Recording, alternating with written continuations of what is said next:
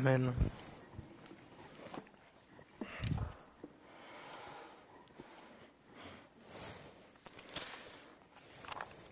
Après quelques temps, on a, on remarque vite quand euh, la chair est pas placée au bon endroit, vous savez. elle était un peu reculée et je, je me sentais un peu acculé sur cette estrade. euh, voilà. Bonjour à toutes et à tous. C'est pour moi un vrai plaisir d'être ce matin devant vous. Et comme vous le verrez, j'ai fait un petit thème surprise. Une petite prédication surprise, sachant que j'ai été regarder des, des textes liturgiques. Et aujourd'hui, nous sommes le 25 février, puis j'ai pris le texte liturgique du 25 février. Et il s'agissait du récit de la transfiguration. Euh, je lisais, c'était euh, parce que je crois qu'on on est en temps de carême, il me semble. hein. Il me semble, parce que nous vivons pas beaucoup le carême, mais il me semble, voilà. Donc nous lisons l'Évangile selon Luc au chapitre 9, les versets 28 à 36. Environ huit jours après avoir dit ces paroles, Jésus prit avec lui Pierre, Jean et Jacques, et il monta sur la montagne pour prier. Pendant qu'il priait, l'aspect de son visage changea et son vêtement devint d'une blancheur éclatante. Et voici que deux hommes s'entretenaient avec lui, c'étaient Moïse et Élie. Apparaissant dans la gloire, il parlait de son prochain départ qui allait s'accomplir à Jérusalem. Pierre et ses compagnons étaient accablés de sommeil, mais restés éveillés, ils virent la gloire de Jésus et les deux hommes qui étaient avec lui. Au moment où ces hommes se séparaient de Jésus, Pierre lui dit, Maître, il est bon que nous soyons ici, faisons trois tentes, une pour toi, une pour Moïse et une pour Élie. Il ne savait pas ce qu'il disait. Il parlait encore quand une nuée vint les couvrir, les disciples furent saisis de frayeur en les voyant disparaître dans la nuée, et de la nuée sortit une voix qui dit, Celui-ci est mon fils bien-aimé, écoutez-le. Quand la voix se fit entendre, Jésus se retrouva seul. Les disciples gardèrent le silence, et à cette époque-là, ils ne racontèrent rien à personne de ce qu'ils avaient vu.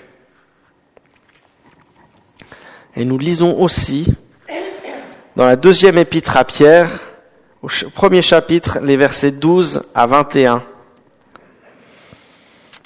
Voilà pourquoi je prendrai soin de toujours vous rappeler ces choses. Bien que vous les connaissiez déjà et que vous soyez affermis dans la vérité présente. Oui, j'estime j'estime juste de vous tenir en éveil par mes rappels aussi longtemps que je suis dans cette tente. Car je sais que je quitterai bientôt ce corps, comme notre Seigneur Jésus-Christ me l'a fait connaître, mais je ferai en sorte qu'après mon départ, vous puissiez en toute occasion vous souvenir de ces enseignements. En effet, ce n'est pas en suivant des fables habilement conçues que nous vous avons fait connaître la puissante venue de notre Seigneur Jésus-Christ, mais c'est après avoir vu sa majesté de nos propres yeux. Oui, il a reçu de Dieu le Père honneur et gloire, quand la gloire magnifique lui a fait entendre une voix qui disait, Celui-ci est mon Fils bien-aimé, qui a toute mon approbation. Cette voix, nous l'avons nous-mêmes entendue venir du ciel lorsque nous étions avec lui sur la sainte montagne. Et nous considérons comme d'autant plus certaine la parole des prophètes, vous faites bien de lui prêter attention comme à une lampe qui brille dans un lieu obscur jusqu'à ce que le jour commence à poindre et que l'étoile du matin se lève dans votre cœur. Sachez avant tout qu'aucune prophétie de l'Écriture n'est une affaire d'interprétation personnelle, car ce n'est jamais par une volonté d'homme qu'une prophétie a été apportée, mais c'est poussé par le Saint-Esprit que des hommes ont parlé de la part de Dieu.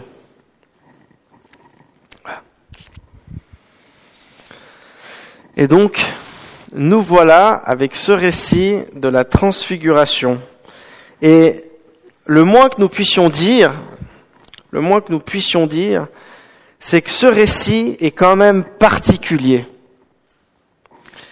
Il est quand même particulier, euh, je dirais même, il s'agit du miracle le plus spectaculaire de Jésus.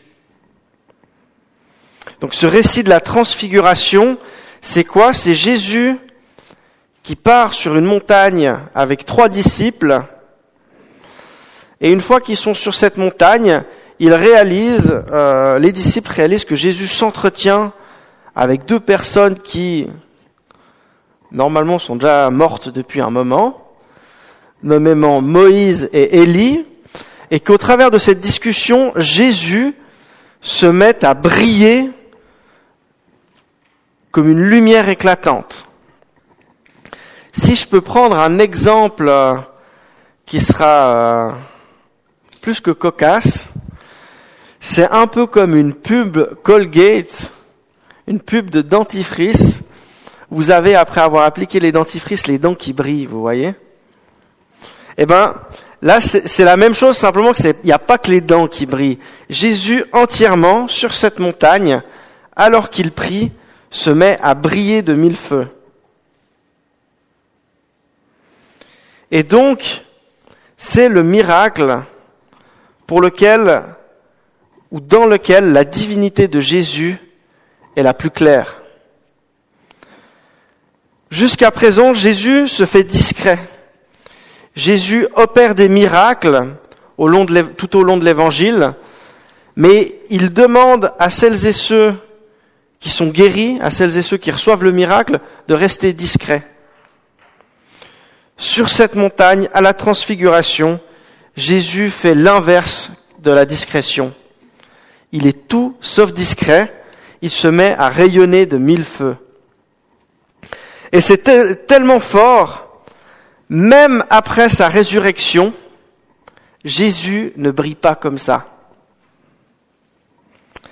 Euh, vous savez, généralement, on octroie au Jésus ressuscité plein de miracles qu'il n'a pas fait, puis on s'imagine euh, le Jésus ressuscité euh, briller avec de la lumière qui sort de partout, et en fait, euh, ce que les textes nous apprennent, c'est que Marie, quand elle vient au tombeau, elle, le confond avec un jardinier, quoi. Donc c'est pour dire qu'il n'avait pas ce halo de lumière qui sortait de lui, il n'avait rien de particulier, il passait pour quelqu'un de normal quelqu'un de normal, sauf à la transfiguration.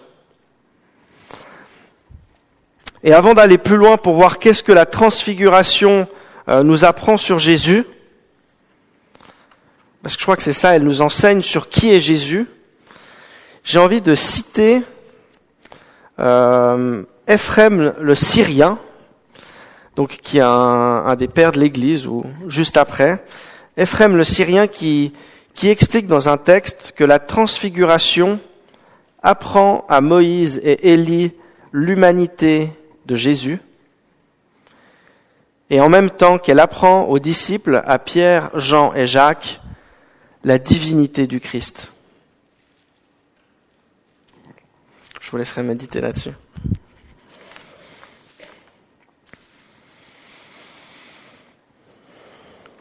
Ce qui est le premier élément qui est important de souligner, c'est le schéma.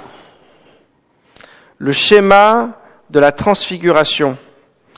La transfiguration apparaît dans trois évangiles, Matthieu, Marc et Luc. On appelle les évangiles synoptiques. Donc la transfiguration n'apparaît pas dans l'évangile selon Jean. Mais ce qui est intéressant lorsque on se tourne vers Matthieu, Marc et Luc, c'est qu'à chaque fois, le même schéma s'applique. Tout d'abord, il y a la confession de Pierre. Ensuite, il y a l'annonce de la passion. Ensuite, il y a l'annonce que j'ai appelée annonce du royaume. Et finalement, quatrièmement, il y a la transfiguration. Et dans chaque évangile, ce processus est suivi scrupuleusement. Et donc on commence par euh, cette fameuse question que Jésus pose à ses disciples, euh, que disent les gens qui je suis? Et ses disciples lui répondent que tu es un prophète, que tu es euh, Messie, enfin que tu es Élie, que tu es voilà. Et il dit, et vous, qui dites-vous que je suis? Et là-dessus, Pierre répond à Jésus, tu es le Messie. Tu es le Messie, tu es l'envoyé de Dieu, tu es le choisi, tu es loin. Ce sur quoi Jésus dit, gardez cette parole pour vous. Mais en même temps, Jésus annonce la passion et il annonce aussi la résurrection. Et ensuite, une fois qu'il a annoncé la passion et sa résurrection, il va avoir cette phrase qui est, qui revient à chaque fois. Je vous le dis en vérité, quelques-uns de ceux qui sont ici ne mourront pas avant d'avoir vu le royaume de Dieu. Et à chaque fois, c'est le verset qui précède le récit de la transfiguration. Alors on a des petites variantes. Hein. Une fois, euh, d'avoir vu le royaume de Dieu, d'avoir vu le Fils de l'homme en puissance, d'avoir vu la puissance du royaume de Dieu. Euh, mais il y a cette phrase, il y a cette promesse que Jésus fait à ses disciples, qu'il y en a quelques-uns d'entre eux qui ne mourront pas avant d'avoir vu le royaume de Dieu. vous comprendrez à une première lecture que cette phrase est quand même problématique. Parce que quand on entend cette phrase, on se dit, ça veut dire que Jésus, euh, que Jésus euh, revient en gloire pour euh, établir son royaume avant que tous soient décédés. Et force est de constater, c'est qu'il y a, ça fait déjà presque 2000 ans que Jésus a donné cette promesse. Et la plupart des, des spécialistes et commentateurs nous expliquent que cette promesse, quelques-uns de ceux qui ici ne mourront pas avant d'avoir vu le royaume de Dieu, et en fait, il s'agit de la transfiguration. La transfiguration est une fenêtre, est une image du royaume de Dieu. Et si, vous ne vous souvenez pas, sachez que Jésus est le royaume de Dieu. Et plusieurs fois, alors je dirais pas tout le temps, mais la plupart du temps, lorsque vous lisez royaume de Dieu dans les évangiles, essayez de mettre Jésus-Christ à la place pour voir qu'est-ce que ça veut dire. Jésus est le royaume. Jésus est cette promesse et au moment où il va se révéler dans sa majesté à ses trois disciples, à ses trois apôtres, il leur fait voir un bout du royaume. Jésus se montre sous son jour céleste. Se montre sous son jour céleste. Ça ne vous aura pas échappé que j'ai procédé à une deuxième lecture après l'évangile de Jean et c'est euh, dans deux pierres. 2 Pierre 1, les versets 12 à 21, c'est la seule allusion dans les textes du Nouveau Testament, dans les, les écrits hors évangile, à la transfiguration. Pierre, ou celui qui, écrit cette lettre, Pierre fait référence, fait une allusion à la transfiguration lorsqu'il dit cette voix, nous l'avons nous-mêmes entendue venir du ciel lorsque nous étions avec lui sur la montagne sainte. Et, et je vais, ça intéresse, ouais, ça intéresse surtout les gens comme moi, mais c'est très intéressant de voir que là, dans le texte, le lien entre 2 Pierre 12 et la transfiguration, vous avez d'abord le mot tente qui revient en, en, en 2 Pierre, lorsque Pierre il dit j'estime euh, aussi longtemps que je suis dans cette tente. Et au verset suivant, au verset 15, il dit, mais je ferai en sorte qu'après mon départ, et ici, il se trouve l'une des trois seules occurrences du mot exodon, qui est traduit dans, dans le sens du départ du Nouveau Testament. Et l'autre occurrence de ce mot, c'est justement en Luc 9. Donc on a vraiment ce lien qui est très fort entre ce passage de deux pierres et le récit de Luc de la transfiguration. Et ce qui est intéressant avec deux pierres, pourquoi est-ce que je parle de ça? C'est que deux pierres, il a l'avantage de nous offrir un témoin de la façon dont la transfiguration était comprise dans les premiers siècles. Comme Pierre ici fait une allusion, on peut un peu entrer sur voilà, comment est-ce que les disciples ont compris cette transfiguration? Et le contexte de deux Pierre n'est pas à laisser de côté. Il n'est pas à ignorer. Dans l'épître, Pierre écrit pour réfuter selon laquelle la parousie est une fable. On pense qu'il y a des problèmes dans les premiers temps que des gens disent que la résurrection a déjà lieu, en fait, au moment où on se convertit, on a une résurrection intérieure et puis c'est de ça dont parlait le Christ. Il y a des, des hérésies comme ça qui, qui fourmillent dans les églises et Pierre euh, écrit pour contester cette version des choses. Il dit non, non, non, non, pas du tout. La résurrection sera une vraie résurrection, comme Christ est réellement et corporellement ressuscité. Et donc, il emploie ce récit de la transfiguration comme un témoin, comme euh, une preuve de la réalité du retour de Christ. Christ revient, revient pour établir son royaume et la transfiguration, on est un témoignage, on pourrait presque dire on est un acte prophétique. La transfiguration est un acte prophétique qui annonce non seulement la passion du Christ, mais également son retour et le règne qu'il va venir poser. Au moment de la transfiguration, Jésus manifeste pleinement sa majesté. Et ce que je veux souligner, c'est que le summum de la gloire, le summum de la majesté de Christ, au, milieu de cet éclat de lumière, de ce, visage qui rayonne, de ces habits qui sont éclatants de lumière, le summum est quoi?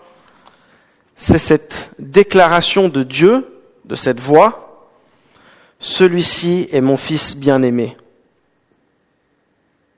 Et alors qu'on pourrait partir dans un premier sens de se dire, voilà, il y a un halo de lumière qui sort de lui, ça c'est la manifestation de la gloire. Pour Pierre, et il le dit bien, oui, il a reçu de Dieu le Père honneur et gloire quand la gloire magnifique lui a fait entendre une voix qui disait, Celui-ci est mon Fils bien-aimé qui a toute mon approbation. La filiation de Jésus est l'élément le plus glorieux dans ce récit, plutôt cette affirmation de sa filiation.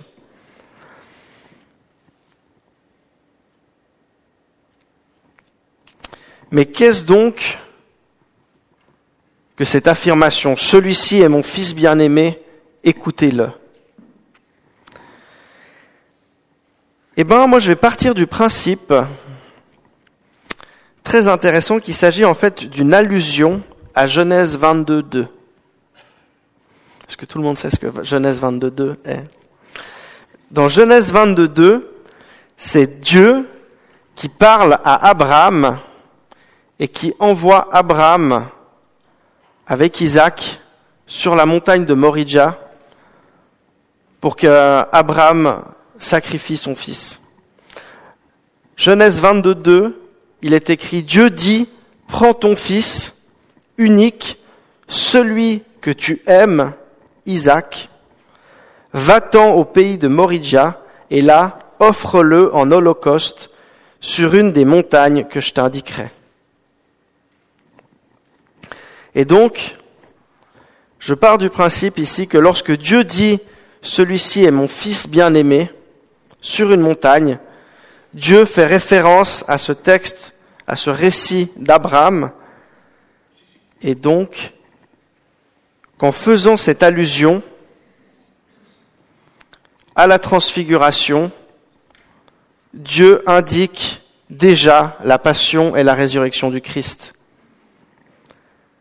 Par cette allusion, on apprend rapidement que Jésus est ce vrai Isaac qui va être offert pour nous. Jésus est ce Fils qui va être donné pour nous. Et donc, comme je disais, on voit que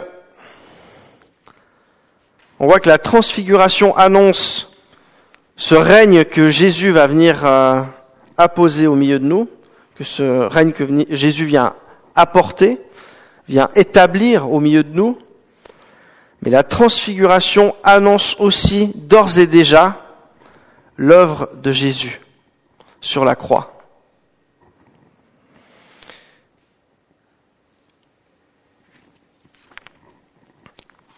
Et permettez-moi de conclure avec euh, cette, euh, cette lecture de, de 2 Pierre.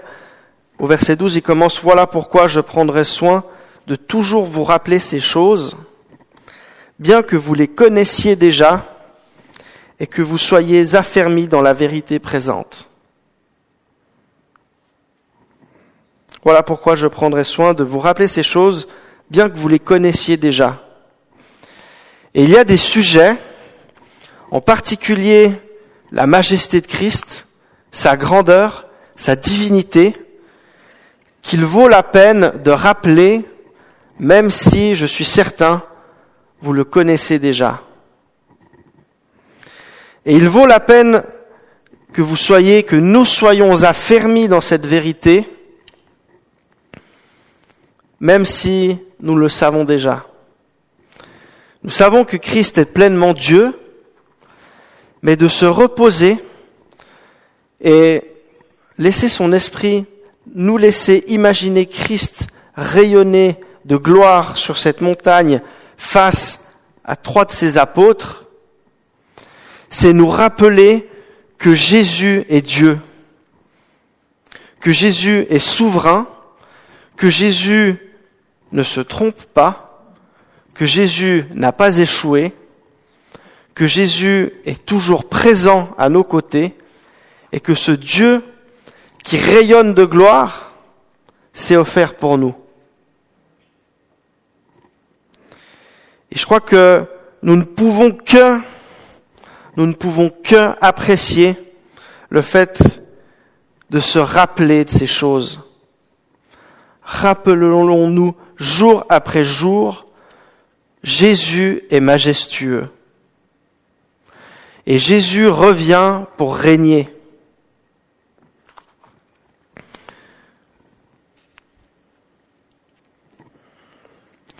J'aimerais conclure par la prière.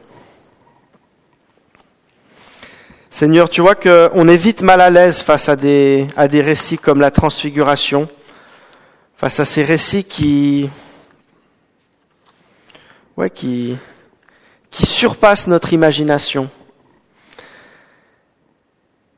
et en même temps que voilà que cette divinité, que cette majesté que que tu as manifestée au milieu de nous, et dont les, le témoignage des apôtres nous rende compte que ce récit puisse nous encourager.